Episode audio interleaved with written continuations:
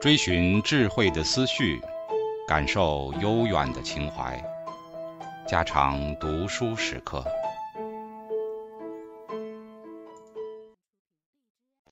警告：慎入，非专业朗读，听后可能出现且不仅限于挺尸等严重不适，另切勿洗耳，以免污染水源。引发小猫、小狗中毒等严重生化事件。第十章：攻击与战争。从进化的观点来看，暴力的主要原因在于雄性。Robert Wright，一九九五年。一九七四年一月的某个下午，在坦桑尼亚的冈比国家公园，八只黑猩猩组成了一个战斗团队，开始向南行进。在整个行进过程中，他们似乎在尽力保持安静，所以看起来有点鬼鬼祟祟。科学家开始跟踪这群黑猩猩，后来黑猩猩朝着他们日常活动范围的边界走去，并且最终画出了这条边界。这时，只见不远处有一只年轻的雄性黑猩猩，它正在怡然自得地独自享用树上熟透的果实。这只雄性黑猩猩名叫 Gadi，只有二十一岁。通常情况下，Gadi 在外出觅食时都会和他的同伴们一起行动，但是那天他选择了独自外出。当 Gadi 发现这八位入侵者时，他们已经来到了这棵果树面前。Gadi 试图转身逃走，但是八只黑猩猩追上了他。抓住了他的双腿，Humphrey 是这个战斗团队中的首领之一。他牢牢地扣住了 Gadi 的肢体，让他不得动弹。而其他的黑猩猩则把 Gadi 团团围住，把他的脸按在地上，并且开始发起攻击。在狂风暴雨般的尖叫、扭打、撕咬和攻击中，八只黑猩猩就好像是一群。黑帮少年正在殴打一个碰巧在错误的时间出现在一个错误的地方的受害者。十分钟之后，拳打脚踢和撕咬总算停止了。嘎迪看着这些黑猩猩重新返回了他们自己的活动范围，但是嘎迪已经身受重伤，流血不止，他的身上布满了被打伤的痕迹。研究者。再也没有见过 Gadi。尽管 Gadi 受到攻击后并没有马上死去，但是研究者推测他准是在几天或一周之内就死了。这次攻击之所以引人注目，并不是因为它的性质恶劣，也不是因为入侵者以合作的方式殴打了无助的受害者，而是在于它的历史意义。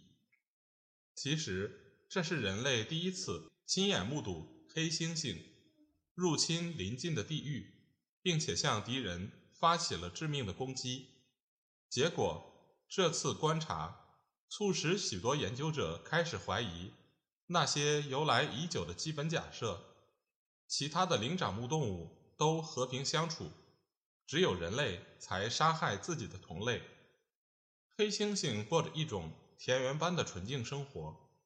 那是人类已经遗失的天堂乐园，而且这个研究领域的领军人物已经得出了这样的结论：黑猩猩群体面临雄性暴力的威胁。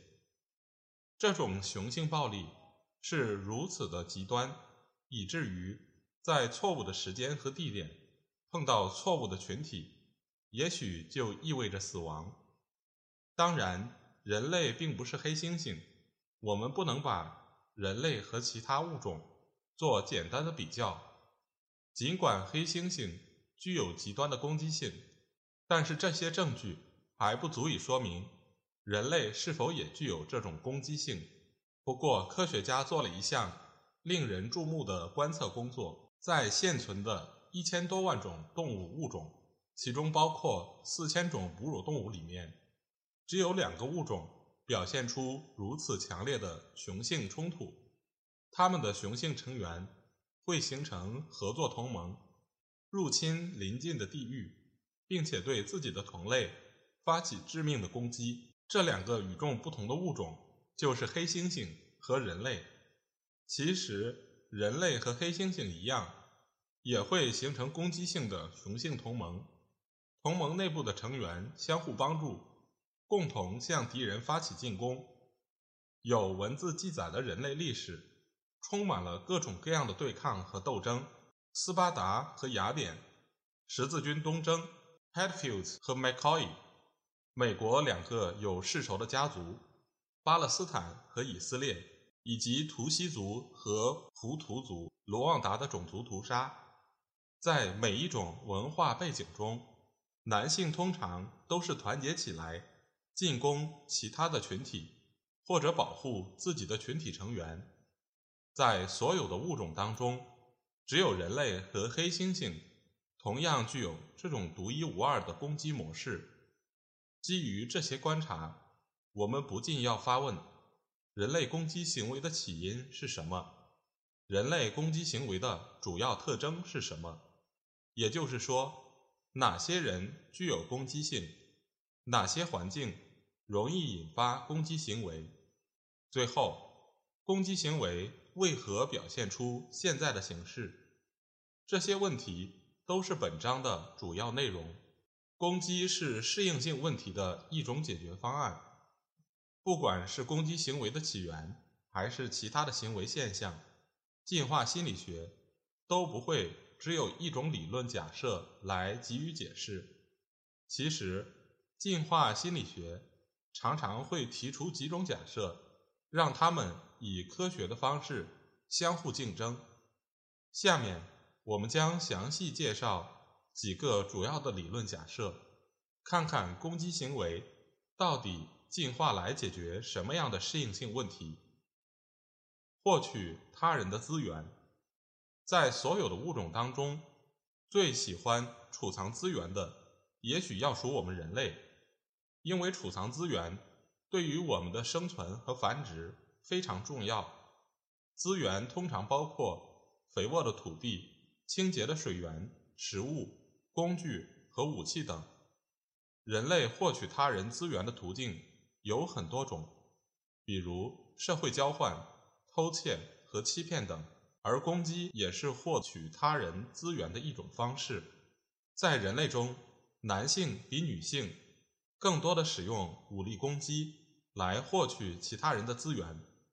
这种性别差异早在三岁时就已经初显端倪。通过攻击来获取资源的行为，不仅发生在个体水平，也可以发生在群体水平。在个体水平上，一个人可以通过武力来夺取他人的资源。在我们的现代社会中，校园欺凌现象就是如此。有的学生采用胁迫手段。从其他同学那里获得午餐费、书本、皮夹克或运动鞋等。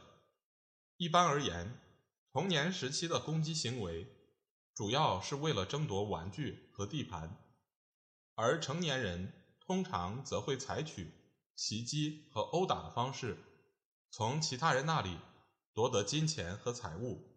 其实，攻击行为构成的威胁本身就足以让。攻击者从其他人那里获得资源。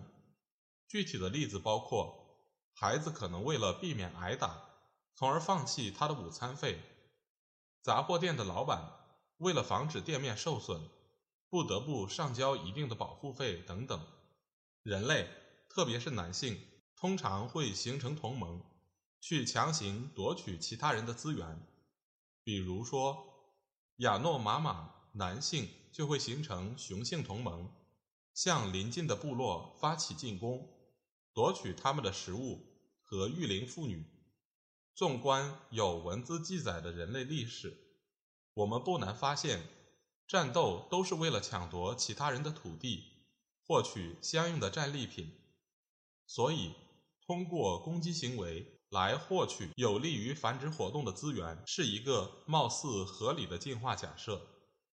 如果攻击行为带来的平均收益超出了平均代价，那么自然选择肯定已经在人类身上塑造了某些攻击性的行为策略，抵御他人的进攻。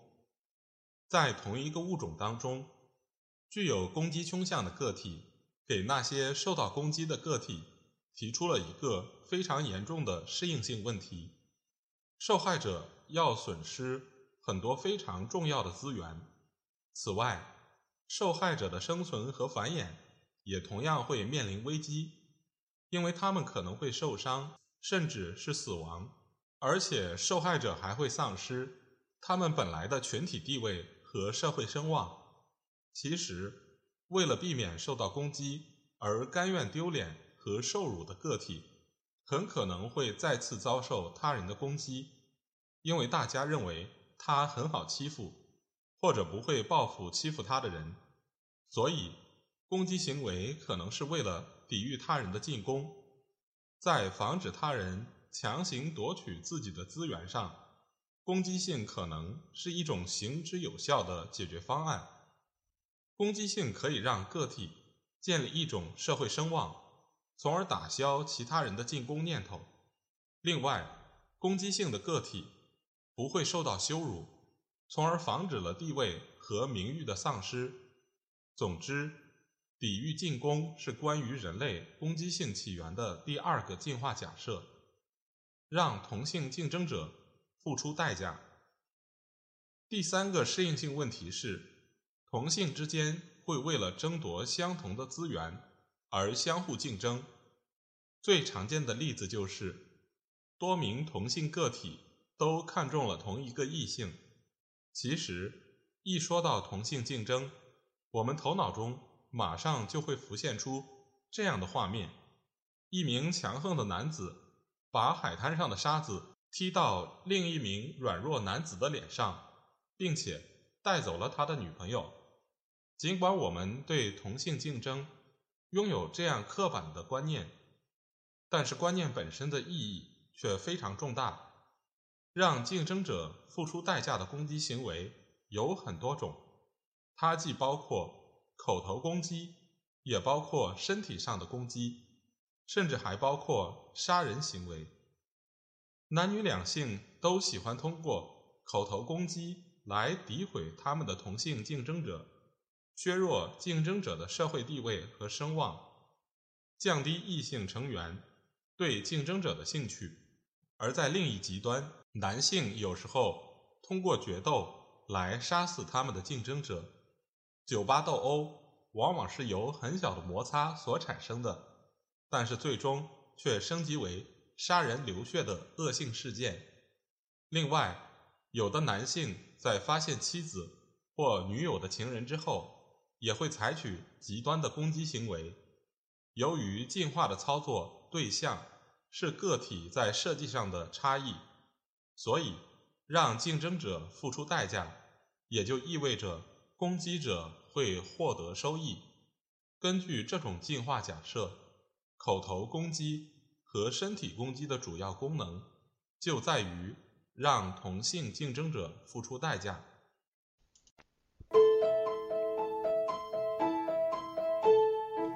家常读书制作，感谢您的收听。